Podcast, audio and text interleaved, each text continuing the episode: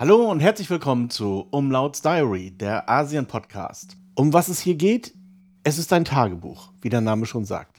Ich berichte über mein alltägliches Leben in Asien, aktuell in China. Nichts Spektakuläres, außer es passiert etwas Spektakuläres.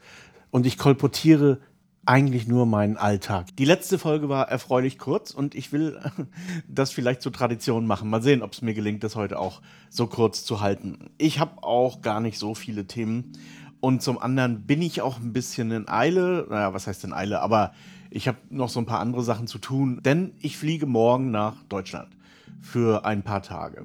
Hatte ich ja erzählt. Wir feiern irgendwo an der Ostsee und ich fliege tatsächlich auch nur deshalb dahin. Also ich habe dort auch nichts weiter vor. Vielleicht noch mit ein paar Schulfreunden treffen, aber das weiß ich noch nicht. Äh, ist ja auch Urlaubszeit, also ist um diese Zeit ja eh schwierig in Deutschland jemanden anzutreffen. Die meisten sind irgendwo anders. Egal, ich fliege zwar mit wenig Gepäck, trotzdem habe ich hier noch so ein paar Sachen zu klären, die alle irgendwie noch gelöst werden müssen vorher. Also ich musste noch ein paar Bücher versenden, die meinen Krimi haben wollten. Übrigens gibt es bei Amazon Der Schatz des Major Lee oder Lee und der Schatz. Es sind zwei Titel tatsächlich im Umlauf. Ja, kaufen, kaufen, kaufen. Und wer keine Lust hat zu kaufen, auf der Webseite leeumlauts.de gibt es das auch kostenlos und auch das Hörbuch. Also man muss es nicht kaufen, man kann es kaufen, wenn man das hier unterstützen will. Aber ja, naja, und die Papierversion, die kostet natürlich tatsächlich Geld. Und es gibt erstaunlich viele Leute immer noch, die das tatsächlich in Buchform ausgedruckt haben möchten. Ähm, prinzipiell kann man das natürlich auch von der Webseite ausdrucken, ist ein bisschen anstrengend irgendwie und ja, ich halte es auch nicht für wahnsinnig ökologisch, aber es geht. Aber die meisten Leute wollen das tatsächlich eben in dieser Buchform haben und ein bisschen geht mir das auch so, denn das E-Book lesen ist natürlich ein Kompromiss. Für mich gibt es gar keine andere Möglichkeit, denn ich kann unmöglich hier Bücher herschleppen oder so. Das da habe ich überhaupt gar keine Lust zu. Das habe ich früher hin und wieder mal gemacht bei einzelnen Büchern oder meistens haben mich Leute gefragt, was sie mir mitbringen können. Dann habe ich gesagt, bring mir ein Buch mit oder so. Aber das ist eigentlich heutzutage Quatsch und die Bücher stehen hier rum. Und es sind auch jetzt nur relativ wenige dabei, die wirklich was wert sind. Aber wenn ich in Deutschland leben würde oder in einem deutschsprachigen Land, dann würde ich wahrscheinlich mehr Bücher kaufen und weniger E-Books. Das E-Book lesen hat einfach auch Mängel. Ja, es ist einfach was anderes. Es ist ein anderes Medium. Es ist praktisch, kann man fast vergleichen, meines Erachtens, mit Film und Fotografie oder so. Also, das sind zwei verschiedene Paar Schuhe, die relativ wenig, abgesehen vom Inhalt, vielleicht was miteinander zu tun haben, aber nicht zwingend.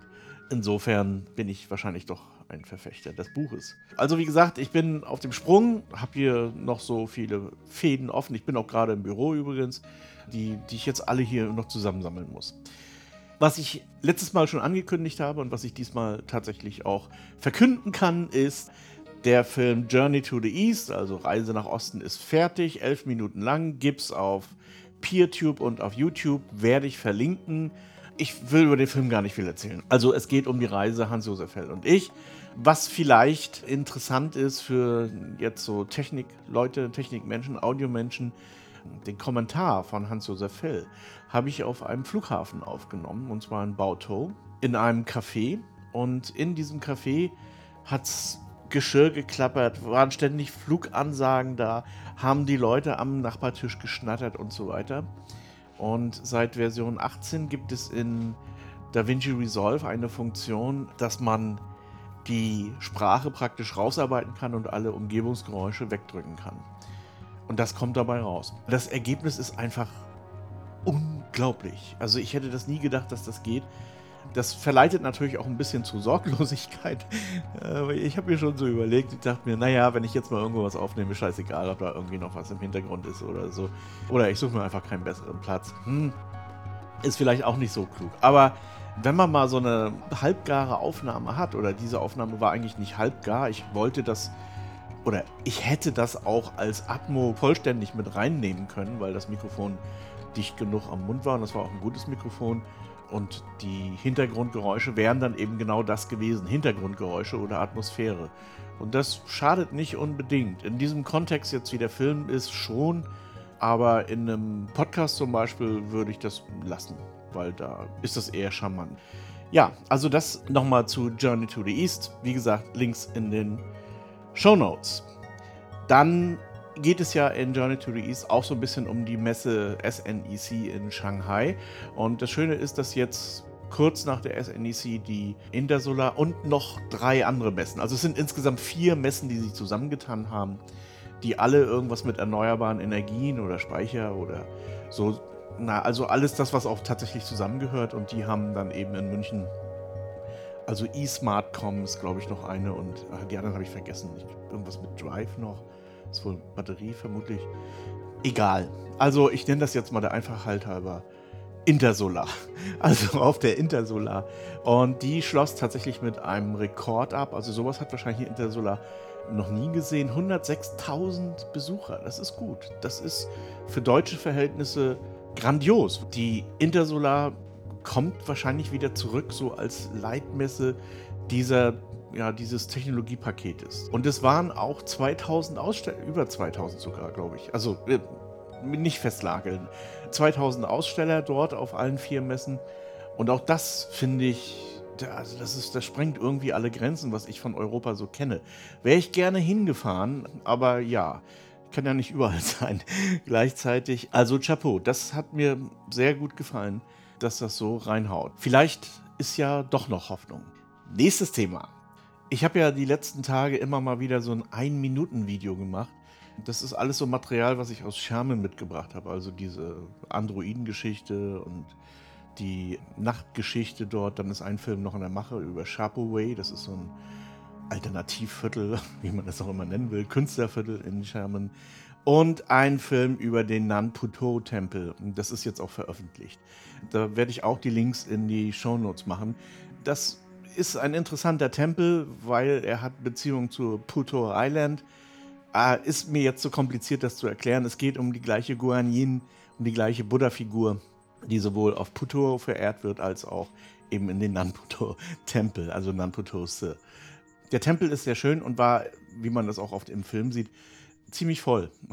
Also viele Menschen. Ich war allerdings während Corona auch dort und da war keiner da. Also ich war fast allein. Da waren liefen ein paar Mönche rum, die eigentlich ein paar Etagen höher wohnen. Aber das war's, mehr nicht. Und jetzt diesmal, boah, war das voll. Das war mir schon wirklich ein bisschen unangenehm. Gerade so beim Einlass, weil man sich da so, naja, mit Menschen reiben musste. Und in dem Zusammenhang, es war furchtbar heiß, als wir in Sherman waren. Und jetzt gerade ist eine Meldung herausgekommen, irgendein chinesisches Medium, ich weiß jetzt echt nicht welches, ich habe mir auch den Link nicht gemerkt.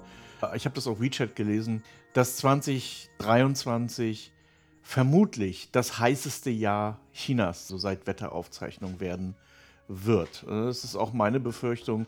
Jetzt aktuell steht allerdings gerade Regen an. Im Süden ist das schon im Gange, also richtig massive Regenfälle ja, das ist natürlich äh, immer die Kehrseite dessen, äh, dass auf der einen Seite extreme Hitze, Trockenheit und dann natürlich kommt es gleich hinterher mit dem anderen Extrem, was insofern verheerend ist, weil natürlich vorher alles ausgetrocknet ist und dann, dann läuft das einfach nur so den Berg runter, beziehungsweise nimmt den Berg gleich mit. Diese Landslides oder so sind ja hier ein, ein enormes Problem. Also nicht nur hier in ganz Asien. Ich habe das selber auch mal erlebt, also livehaftig in Taiwan, im Toroko-Gebirge. Das ist nicht lustig. Also, das da hat man eigentlich auch, da merkt man auch, dass wenn einem sowas direkt passiert, überhaupt keine Chance hat. Also das, man, man wird dann einfach weggeräumt von dem Berg und das war's. Also da kann man nicht laufen, nichts machen. Das, man hat dann einfach nur Pech. Und die Leute, die jetzt in solchen Gegenden wohnen, also es betrifft natürlich wie üblich dann eben die Menschen in ja, ländlichen Gegenden, also in die Städte egal ob jetzt Taipei oder Shanghai oder was weiß ich oder Hanoi, die sind natürlich nicht bedroht, die kommen damit irgendwie klar und brauchen sich eigentlich auch keine Sorgen machen, außer Jakarta vielleicht. Aber ländliche Gegenden irgendwo im vietnamesischen oder im taiwanischen oder im chinesischen Hochland oder so, ja, die sind natürlich gekniffen durch diese Aktionen und mh, hm, wenn das immer weiter zunimmt, dann wird das Leben dort wahrscheinlich auch unmöglich. Beziehungsweise ich vermute auch, dass die Leute sich dann gar nicht mehr selber ernähren können, wenn ihre Felder mal eben so den Berg runterlaufen. Also ja, insgesamt eine nicht so schöne Situation, die wir uns selber eingebrockt haben. Ich hatte eine E-Mail bekommen von jemandem, der mir auch nicht gesagt hat, dass ich seinen Namen sagen darf, also sage ich nicht, der mich gefragt hat, welche Informationsquellen zu Asien ich empfehlen kann. Also der Tenor war, möglichst keine chinesischen ideologisch, was weiß ich, Propagandakanäle oder so. Ich würde natürlich auch diese Kanäle mit dazu nehmen, denn wenn man bestimmte Informationen haben will, also dazu gehört natürlich auch WeChat und sowas, dann muss man auf diese Kanäle zugreifen. Ob man da jetzt alles auf Lunge raucht oder wie man das interpretiert, das hängt natürlich von den Gegengewichten ab. Und die Gegengewichte sollten nicht bei Reuters oder Bloomberg sein, weil das bringt nichts. Das ist komplett für den Arsch. Das ist einfach nur, oder Spiegel oder wie sie alle heißen. Also das würde ich mir sparen, sondern ich würde das viel eher im asiatischen Zusammenhang sehen. Und da gibt es ein paar ganz gute Medienhäuser. Also das eine ist SCMP natürlich, also South China Morning Post aus Hongkong. Die wird relativ oft auch im Westen zitiert. Gibt es natürlich auch Leute, die sagen, ah, Hongkong und mh. Hm, egal. Also SCMP kann ich auf jeden Fall empfehlen. Und dann CNA aus Singapur. Die sind in Singapur beheimatet, aber ich glaube, ein Medienunternehmen, das sich nur auf Singapur beruft, würde relativ schnell pleite gehen, sondern die kolportieren wirklich ganz Asien und das machen sie richtig gut. Und die Artikel sind teilweise auch recht kontrovers und werden ja entsprechend auch in den anderen asiatischen Ländern zur Kenntnis genommen. Sagen wir es mal so. Also, das ist, ganz, ist eine ganz interessante Quelle. Wer Angst vor dem Gespenst hat, das umgeht, der kann sich auf CNA spezialisieren. Wie gesagt, ich würde das immer mit reinnehmen. Und wo wir gerade beim Gespenst, das umgeht, sind, das wäre noch CGTN, das ist aus Beijing. Das ist eine also englischsprachige Nachrichtenagentur. Die sind auch sehr rege, machen auch ganz gute Filme und haben eigentlich auch oft ziemlich gute Artikel. Wie gesagt, die muss man, also es ist, betrifft alle diese Quellen jetzt. Also lange Rede, kurzer Sinn, um das mal zusammenzufassen. Erstens, nur einem Medium kann man grundsätzlich nicht trauen. Da brauche ich ein bisschen mehr Statistik. Und eventuell gefällt einem auch die politische Couleur nicht, beziehungsweise der Duktus oder der Unterton, der da drin ist. Insofern empfiehlt es sich bei einer konkreten Nachricht sowieso verschiedene Quellen aufzusuchen. Zweitens, westliche Quellen sind nach meiner jetzt mittlerweile 18-jährigen Erfahrung grundsätzlich untauglich. Also zu einem Vorgang, der sich in China oder in, in Vietnam, äh, insbesondere Vietnam, das ist ganz interessant, äh, da habe ich auch noch so eine Geschichte, abspielt, taugen westliche Medien nicht. Die sind einfach nicht in der Lage, das zu bringen, beziehungsweise haben eine eigene Agenda, eine westliche Agenda, die häufig dazu verleitet, die Wahrheit ein bisschen zu ändern. Warum sie das können, ist, ja, Asien ist weit weg. Also man, man versteht es einfach nicht und insofern kann man mal irgendwas vom Pferd erzählen. Und das passiert regelmäßig. Und das ist keine Ausnahme, sondern ich würde sagen, das ist die überwiegende Anzahl an Sachen, die ich so gelesen habe. Da gab es jetzt einen Zwischenfall in Vietnam von einer Terrororganisation. Das heißt, dort haben Söldner oder keine Ahnung, also ich weiß gar nicht, wie ich das nennen soll, haben Leute eine Polizeistation überfallen und dabei äh, zwei Polizisten und noch zwei Passanten erschossen. Solche Zustände oder solche Sachen gibt es öfter mal in Asien. Und da ist man natürlich gut beraten, wenn man jetzt asiatische Quellen verwendet, um mal genauer zu hinterleuchten, was passiert dann da. Einer der Köpfe dieser Leute, die dort diesen Überfall gestartet haben, ist ein evangelikaler Pastor gewesen, der ist schon gestorben, der in den USA im Exil gelebt hat und von dort so seinen Kleinkrieg geführt hat, weil er die Bergvölker Vietnams zur Freiheit führen wollte. Also das ist eine sehr typische Art und Weise, das heißt also Teile und Herrsche, dass man ein Land auseinandertreibt, indem man Ethnien gegeneinander aufhetzt. In diesem Falle sind die Ethnien gar nicht feindlich gegeneinander, aber natürlich gibt es dann eben solche Organisationen. Und ich glaube, der Spiegel war es oder ah, ich weiß es nicht. Ich muss das nachreichen. Ich werde das in den Shownotes nochmal raussuchen. Irgendeine Redakteurin in Deutschland machte daraus den Freiheitskampf unterdrückter Minoritäten in Vietnam. Das ist so absurd und albern und dumm auch. Und es ist natürlich einfach auch schlicht falsch. Also häufig gibt es so keine richtige absolute Wahrheit, sondern immer nur einen Punkt den man von verschiedenen Seiten betrachten kann und wo es schwierig wird, das Ganze ein bisschen genauer aufzulösen. Aber in diesem Fall ist es sehr eindeutig. Und Deutschland stellt sich mit dieser Redakteurin hinter eine Terrororganisation, hinter Terror. Und insofern kann ich nur davon abraten, Vorgänge in Asien durch irgendeine westliche Brille zu betrachten. Das ist bei Bloomberg nicht anders, das ist bei Reuters nicht anders. Die sind im Prinzip alle gleich. Ich verlinke manchmal Sachen vom Guardian. Äh, auch da gibt es manchmal so Sachen, wo sich mir die Fußnägel aufrollen, aber das ist vielleicht noch einer der besseren. Aber insgesamt würde ich sagen, lasst das einfach. Versucht asiatische Quellen aufzutun. Ein paar Länder sprechen ja auch Englisch, also insbesondere Singapur und Philippines. Und da kriegt man dann auch die Informationen zusammengerüttelt, die man dann am Ende sucht. Nächster Punkt. Gestern wurde ein Milliardenpaket beschlossen zur Förderung von NEV, also New Energy Vehicles, also E-Autos, wenn man so will, oder wie man das auch immer bezeichnen möchte, hier in China. Und das ist mal gar nicht wenig. Also man möchte die Benzinautos, wir gehen da ja im Film auch so ein bisschen drauf ein, also in Journey to the East, eigentlich komplett durchsetzen. Das heißt, die Verbrenner über die Anwesenheit von anderen Möglichkeiten aus dem Markt drängen. Und das macht man in diesem Falle mal mit einer Förderung des Endkunden. Das ist nicht so üblich in China, aber in diesem Fall gibt es eine Steuererleichterung und das ganze Paket umfasst 70 Milliarden Euro. Das ist auch in China echt viel Geld. Und zwar werden diese 70 Milliarden auf vier Jahre hin ausgeschüttet.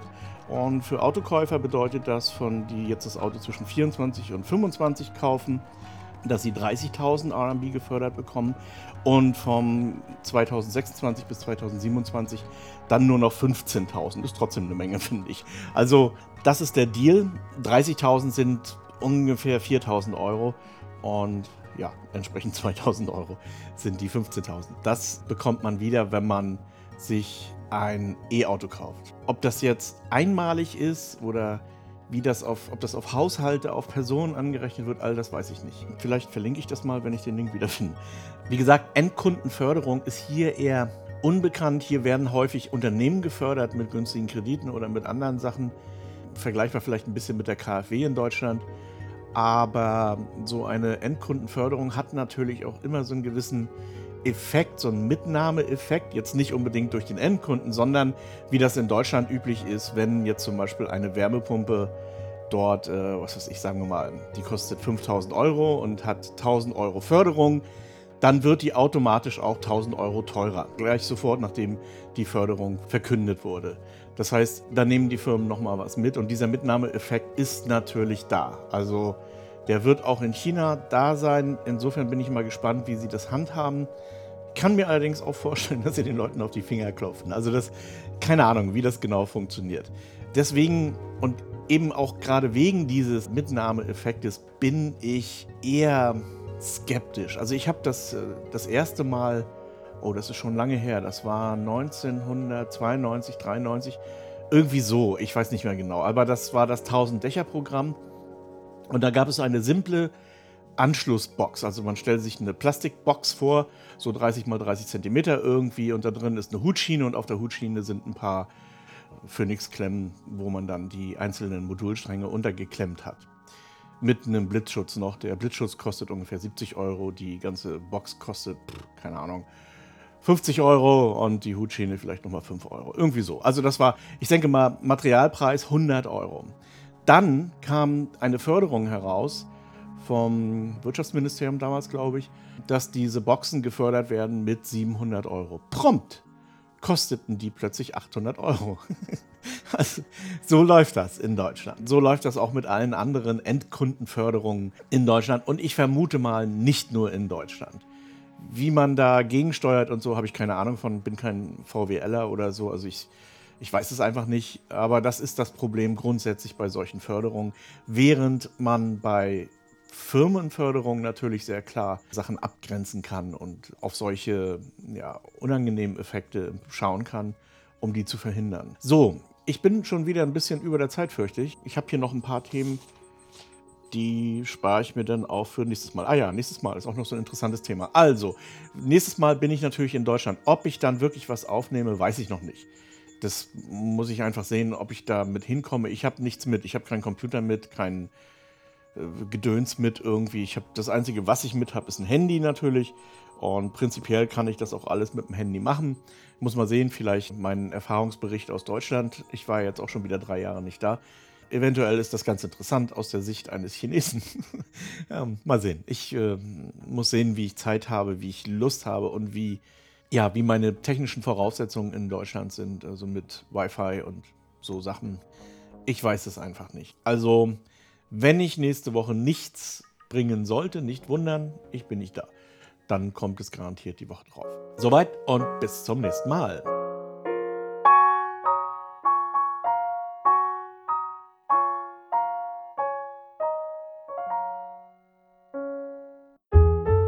HC Andersen. Zu reisen ist zu leben. Mit Solarenergie von Eco Worthy. Ob Vanlife, Tiny House oder Camping. Eco Worthy, dein Partner für Solarenergie. eco-worthy.com